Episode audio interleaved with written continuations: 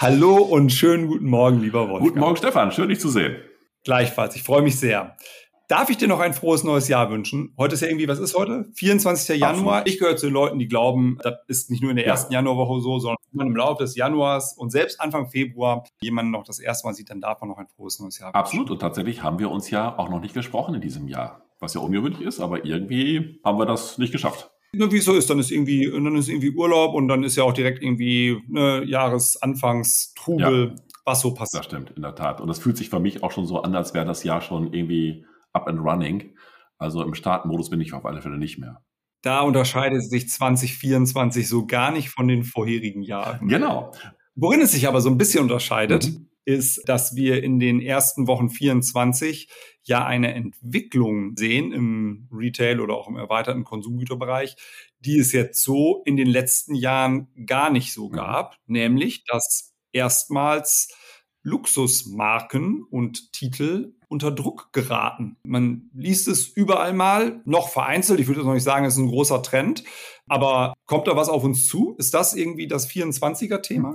Super Frage. Und wir haben das Thema ja abgestimmt. Und ich habe auch gedacht, ich glaube, das ist ein Thema, was dich irgendwie begeistern kann. Weil ich habe tatsächlich in Vorbereitung unseres Themas gestern im Manager Magazin gelesen, warum zahlreiche Uhrentitel an der Börse abstürzen. Und zwar wirklich die, der Luxusbereich. Und ich meine, das ist ja deine Homezone. Ne? Ich bin da ja raus, wie du weißt. Ähm, habe mich auch gefragt, warum ist das so? was passiert da gerade? Und da kannst du bestimmt gut berichten. Wie gesagt, das ist ja deine Homezone. Das würde mich auch wirklich interessieren, warum denn plötzlich dieser Luxus-Uhrenbereich, der ja jahrelang eigentlich immer stabil und ich ist jetzt nicht mein Thema, aber ich weiß ja, dass es eben so begehrenswert ist und mit Verknappung gearbeitet wird und so weiter. Und dieser Bereich über Jahre alle Krisen überstanden. Es war immer der stabile Bereich. Warum der jetzt plötzlich unter Druck gerät? Und natürlich frage ich mich auch, ist das irgendwas, was sich übertragen lässt? Oder ist das jetzt nur eine Nische, dass die Uhren aus welchen Gründen auch immer jetzt gerade in Schwierigkeiten geraten, aber es den klassischen Luxusbereich im Mode und anderen Bereichen eben kaum belastet? Das würde mich total interessieren. Und vielleicht kannst du mir mal ein bisschen erklären, wie ist das mit den Uhren? Warum ist das eigentlich so? Was ist deine Einschätzung?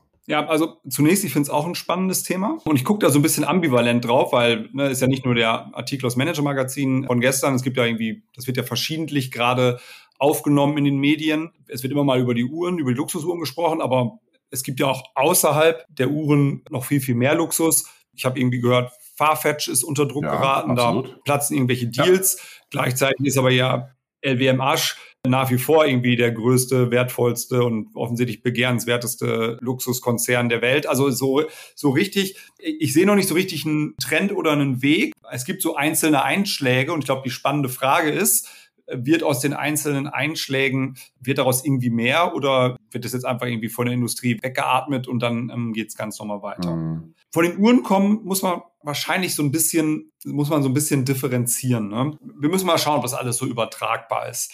Aber ich glaube, dass was man im Luxusbereich sieht, ist, dass die großen Marken, die dominanten Marken, die sind ja eigentlich nicht an denen kann ich nicht investieren. Ne? Also ein Patek Philippe, ein Audemars Piguet, ein äh, Rolex. Ne? Ich kann nicht sagen, ich möchte an der Ertragskraft und Strahlkraft dieser Marken partizipieren, indem ich eine Rolex-Aktie kaufe. Denn Rolex ist organisiert in einer Stiftung, in der sogenannten Hans-Wilsdorf-Stiftung, genauso wie ihre Schwestermarke Tudor. Da ist halt nichts zu kaufen. Mhm. Und ich glaube, mit dem Hype um diese Marken, die wir in den letzten, weiß ich nicht, 10, 15 Jahren gesehen haben, haben natürlich immer mehr findige Leute darüber nachgedacht, wie kann man denn trotzdem irgendwie daran partizipieren.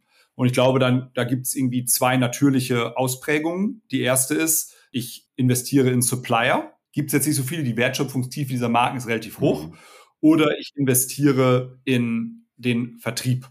Und die gibt's natürlich schon. Ne? Das prominenteste Beispiel, und das ist ja auch ein Beispiel, das gerade unter Druck gerät, ist Watches of Switzerland. Mhm. Einer der größten Uhrenhändler der äh, Welt, auf jeden Fall der größte in, in UK und auch sonst sehr umtriebig. Die sind seit geraumer Zeit börsennotiert, hatten einen unfassbaren Boom, unfassbaren Run auf ihre Aktie, solange eben die, die Top-Marken reüssierten mhm. und haben jetzt, äh, müssen jetzt deutlich federn lassen. Und das liegt eben daran, dass auch diese Marken gerade so ein bisschen federn lassen. Und da, glaube ich, gibt es erneut unterschiedliche Gründe.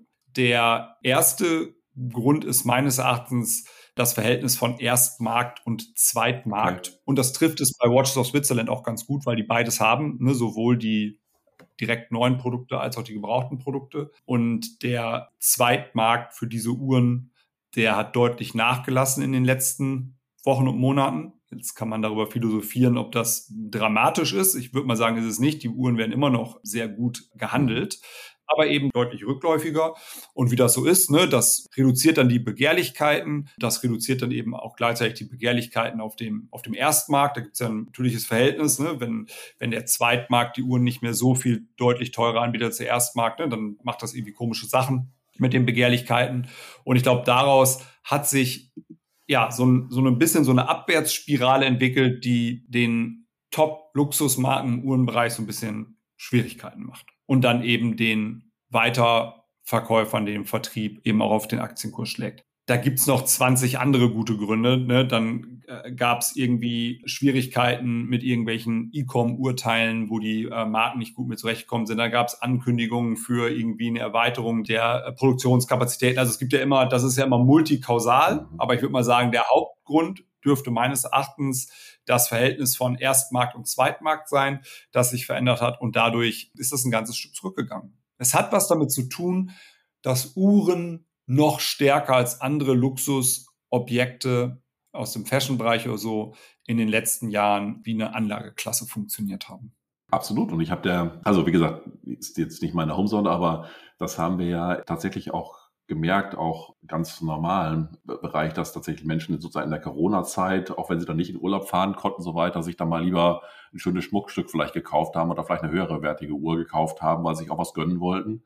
Und dann eben da gesagt, wir kaufen uns ein wertiges Produkt. Und ich finde, also vielen Dank, dass du mir das beschrieben hast. Das verstehe ich, dass das einen Einfluss hat sozusagen auf die Börsenentwicklung. Und ich hatte natürlich auch überlegt, hat es auch mit Konsumzurückhaltung zu tun in diesem Bereich. Ne? Ich meine, auch China wächst natürlich nicht mehr so stark, aber eben vielleicht auch hierzulande das einfach und der Manager Magazin Artikel sagt ja, die Reichen dieser Welt halten offenbar stärker ihr Geld zusammen als noch in den vergangenen Jahren. Und die Frage ist, ist das auch ein Thema, weil wenn es das wäre, dann würde sich das ja vielleicht auf andere Bereiche auch auswirken. Ja, kann ich mir total gut vorstellen, dass das so ist. Ich kenne gar nicht so viele so reiche Menschen, deswegen insbesondere in China und so weiter nicht. Ja. Aber ich glaube, es gibt schon, wie soll ich das nennen, irgendwie so eine Art Verknappung in der Zielgruppe. Mhm. Also ne, du mhm. siehst natürlich, dass irgendwie China nicht in dem Maße boomt, mhm. wie es das vielleicht vorher getan hat. Dann ist natürlich irgendwie in Russland ein substanzieller Luxusmarkt eher rückläufig aufgrund des Angriffskrieges und der damit ähm, einhergehenden Sanktionen. Ja. Dann ist natürlich gerade ein Großteil der Finanzindustrie eher zurückhaltend. Ne? Wenn du so ein bisschen guckst in den Private Equity Markt, in den Venture Capital Markt, da wo auch sehr viel Geld verdient wird. Ne? Da ist gerade wenig Dynamik, alle halten sich so ein bisschen zurück, weil irgendwie das Geld gerade teuer ist und so weiter und so fort. Also es gibt natürlich mehr als einen Treiber dafür, dass die Reichen und Superreichen vielleicht gerade ihr Geld ein bisschen mehr zusammenhalten als sonst. Ich bin mir nicht sicher, ob das tatsächlich dann dazu führt, dass die sich eine Uhr weniger kaufen oder ein Kleid weniger kaufen. Oder ob das nicht eher dann Investitionszurückhaltung ist. Ne? Also das könnte ich gar nicht beschreiben. Dann müssten wir es ja, also wenn, wenn ich der These folge, dann müssten wir das ja auch in anderen Branchen als der Ohn- und Schmuckbranche in absehbarer Zeit erleben. Ne? Dann müsste auch vielleicht mal eine, weiß ich nicht, ne, eine LWM-Aktie Druck spüren, weil die irgendwie ihre Louis Vuitton Haute Couture nicht mehr in dem Maße abverkaufen. Mhm. Ist das äh, ich weiß nicht, vielleicht, aber ich halte es nicht für nicht für ausgeschlossen, dass das passiert. Und ähm, ich habe gerade eine Verbindung tatsächlich jetzt zu dem klassischen äh, Markt, wo wir auch dann in der Mitte unterwegs sind. Es ist ja so, dass diese Kaufzurückhaltung oder auch der, der Umsatz, der unter Druck steht, nicht dazu führt, dass die Menschen in einer niedrigen Preisklasse kaufen. Ne? Sagen, bislang habe ich da gekauft, jetzt kaufe ich dann eben ein bisschen preisgünstiger, sondern sie kaufen ja tatsächlich eher vielleicht nicht tatsächlich echt eine Zurückhaltung von Konsum. Und ähm, insofern wäre das ein Muster ja vielleicht durchaus übertragbar, dass das passiert, sogar im Luxusbereich, aber im anderen Bereichen eben auch. So dass man, früher haben wir immer gesagt, Luxus und Discount geht, die Mitte schwächelt. Interessant wird es jetzt werden, wenn nur noch Discount geht und Mitte und Luxus schwächelt. Und was heißt das dann für den Bereich dazwischen? Ja, bei Luxus, da weiß ich halt nicht, ob dann wirklich irgendwie nach unten gegriffen wird, ne? Eben nicht. Nee, also okay, da habe ich dich vielleicht gerade verstanden, weil also ne, ich kaufe entweder das äh, mehrere tausend Euro Kleid ja. oder ich lasse das. Ich kaufe dafür, glaube ich, dann nicht alternativ das mehrere hundert Euro Kleid. Weil, so ist es. Also das hat ja nicht genau das Discount von der Schwäche der Mitte profitiert, aufgrund der wirtschaftlichen Situation, dass die Leute dann doch irgendwie irgendwann mal ein neues T-Shirt mhm. brauchen, äh, wenn das alte halt kaputt mhm. ist, und dann kaufen sie halt ein neues ja. T-Shirt. Ne? Das ist so, funktioniert Luxus ja nicht. Ne? Also insofern müssten wir dann ja tatsächlich nicht nur irgendwie ein Downtrading sehen, sondern tatsächlich einen harten Rückgang. Ja, würde ich ganz spannend finden. Sehen wir das eigentlich? Ich hatte, ich hatte versucht, das zu recherchieren und habe aber überall nur das Gegenteil gefunden. Ich habe überlegt, sehen wir das dann eigentlich in den Preisen von Retailflächen in Luxus-Shopping-Straßen. Ne? Also keine Ahnung, in Deutschland, in München, Düsseldorf, Hamburg oder irgendwie in England, in London oder sowas in Richtung. In New York, schlag mich tot. Ich habe so ein bisschen versucht zu recherchieren, ist das so? Und wenn ich das recherchiere, dann sehe ich eigentlich momentan nur Artikel, die darauf hinweisen, dass die Preise dort weiter anziehen mhm. und weitere Mega-Luxus-Shops ähm, entstehen zu unsagbaren Mieten. Also da ist das Thema ja, von, von der Seite kommt das Thema irgendwie noch nicht, habe ich das Gefühl. Kann ich tatsächlich auch nicht beurteilen. Habe ich auch nicht gelesen. Also es kann genauso sein, wie du sagst. Ich finde das Muster interessant, dass es tatsächlich um, wenn dann weniger Kauf, also wirkliche Zurückhaltung ist und vielleicht Verkaufe in andere Dinge rein. Und dass, es, dass dieses Muster vielleicht durchaus übertragbar ist. Dass eben, dass diese, das, was du gerade beschrieben hast, hm, ich gehe im Modebereich vielleicht eine Preislage runter und kaufe dann dort, weil ich eben ein T-Shirt brauche, aber kein Mensch braucht noch ein T-Shirt eigentlich, dass man auch dort eher jetzt dann Zurückhaltung übt und eben nicht mehr kauft. Das heißt, Stückzahl wirklich runtergeht. Und ich meine, wir haben ja auch eine Menge Preiserhöhung gehabt in, in den letzten Jahren, auch in anderen Bereichen. Insofern, das Muster könnte schon das gleiche sein, dass man einfach vor dem Hintergrund einer Krise, die anhält und nicht nur die Reichen dieser Welt halten das Geld zusammen, sondern auch alle anderen. Und dass das, das Muster, ich kaufe deswegen aber nichts, was günstiger ist, sondern kaufe einfach dann lieber mal kein Produkt, wir in vielen anderen Bereichen auch haben werden. Ja, das finde ich ganz, ganz spannend. Nach vorne betrachtet wird das ja eher den unabhängigeren Luxusmarken mhm. helfen. Mhm ich gehe noch mal wieder ein Stück zurück zur Uhr ja. und dann können wir mal gucken, ob wir noch mal eine Analogie finden. Mhm. Also es gibt ja auch große Uhrenkonzerne, die börsennotiert sind, die ich mich irgendwie beteiligen kann. Mhm. Zum Beispiel Richemont, mhm. ähm, die Swatch Group. Ja. ja. Äh, ja. ich weiß, bei Swatch denken dann alle an die ähm, Kunststoff-Swatch. Nee, das habe ich ja schon gelernt, äh, dass es nicht so ist, genau. Ja, genau. Da gehören auch irgendwie Marken wie Omega, Blancpain, Breguet und so weiter mhm. dazu, also High-End Uhren und bei Richemont versammeln sich Marken wie Cartier, IWC etc. Und wenn die unter Druck kommen, dann müssen sie natürlich was tun, weil dann ihr Aktienkurs unter Druck gerät ja. und das ist irgendwie keine schöne Sache. Und typischerweise tun Unternehmen, wenn sie unter Druck kommen, dann ja Dinge, die nicht luxusaffin sind. Ne? Also dann muss man irgendwie die Vertriebsmaschine anwerfen und äh, Sachen machen und abschreiben und so weiter und so fort. Das müssen unabhängige Marken dann nicht.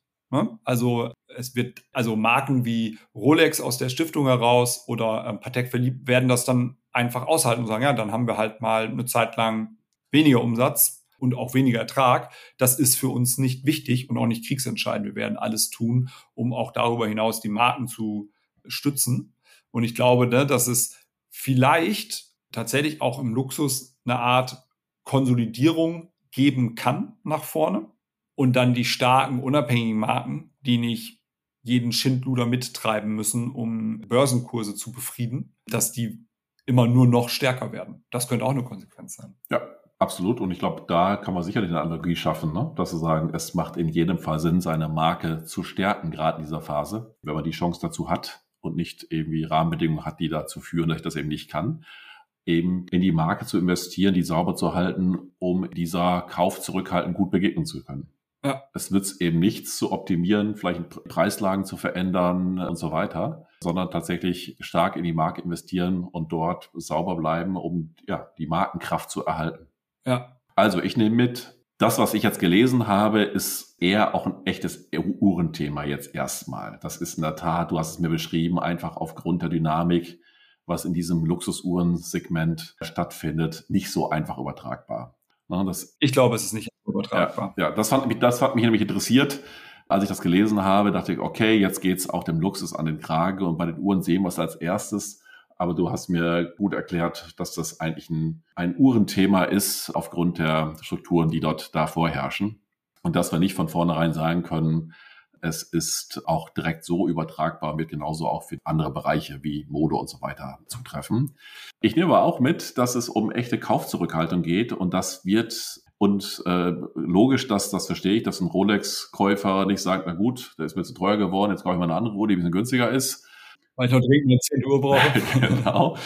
Dann kaufe ich eben keine, weil ich brauche keine. Ich glaube, diesen Part können wir definitiv übertragen, auch auf andere Bereiche, auf die Modebereiche auch. Dass dort die Menschen einfach jetzt weniger kaufen, äh, weniger Stück kaufen. Nicht sagen, na gut, jetzt gehe ich mal eine Ebene tiefer, kaufe eine andere Preislage das kann ich mir vorstellen, dass das nicht passiert und dann lieber, weil sie eben nichts brauchen, nichts kaufen oder Secondhand kaufen, was auch cool ist und so weiter. Das ist dann wirklich eine andere Struktur. Aber dass es eher dann darauf ankommt, wenn ich eine Brand bin, diese Brand jetzt in dieser Phase sauber zu halten. Und unser altes Thema natürlich, alle Kostenstrukturen, Systeme im Griff zu halten, aber vor allen Dingen sicherzustellen, dass die Markenkraft erhalten bleibt. Ja, ich glaube, das ist wirklich der Kern. Ja.